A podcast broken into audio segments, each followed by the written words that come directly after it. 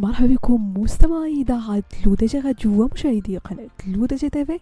فقرة Care Week فقرة اللي كرافقكم من خلالها أنا عايشة بوسكينت مجموعة من المواضيع اللي كتهم الصحة الجسدية والنفسية ديالكم. قد يشعر مستمعينا الكثيرون بالنعاس الشديد أثناء النهار إذا لم يحصلوا على قسط كافي من النوم ليلا أو بسبب العياء الكثير طيلة اليوم وهذا أمر طبيعي جدا إلا أنه إذا زاد الأمر عن حده وأصبح الشخص ينام فجأة دون توقف في وضح النهار فمن المحتمل أن يكون مصابا باضطراب ناركولوبسي.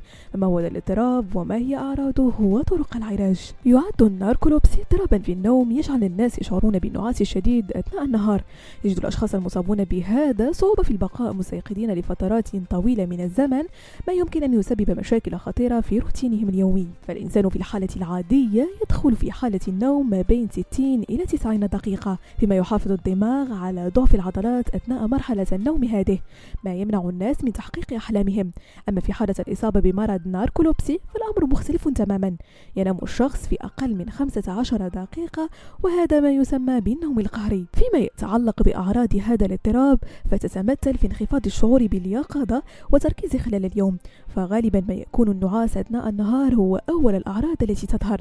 ثم يأتي بعد ذلك فقدان مفاجئ لتوتر العضلات وتسمى هذه الحالة بالشمدة يمكن أن تسبب تداخلا في الكلام وضعفا تاما في معظم العضلات.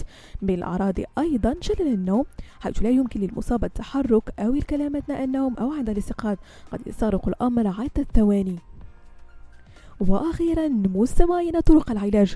يمكن لبعض السلوكات الصحية أن تساعد في التخلص من اضطراب الناركولوبسي مثل تحديد جدول منتظم للنوم والاستيقاظ وتجنب الأنشطة المحفزة قبل النوم كما أن إنشاء بيئة ملائمة للنوم مثل ضمان ظروف مظلمة وهادئة في غرفة النوم وضبط درجة حرارة المكان وتقليل التشتت الصوتي يمكن أن تساعد في تقليل من حدته. وفي الحالات الشاذة مستمعين قد يصف الطبيب أدوية محددة للمساعدة في التحكم في النعاس النهاري وتقليل النوبات النومية ومن بين هذه الأدوية المستخدمة نجد المنبهات مثل المودافينيل والأرمودافينيل. بهذا مستمعين كنكون وصلنا لنهاية فقرة Care Week نضرب موعد la semaine prochaine كاملة على تيليتاتكم الرقمية L'ODJ Radio وكذلك على قناتكم L'ODJ TV.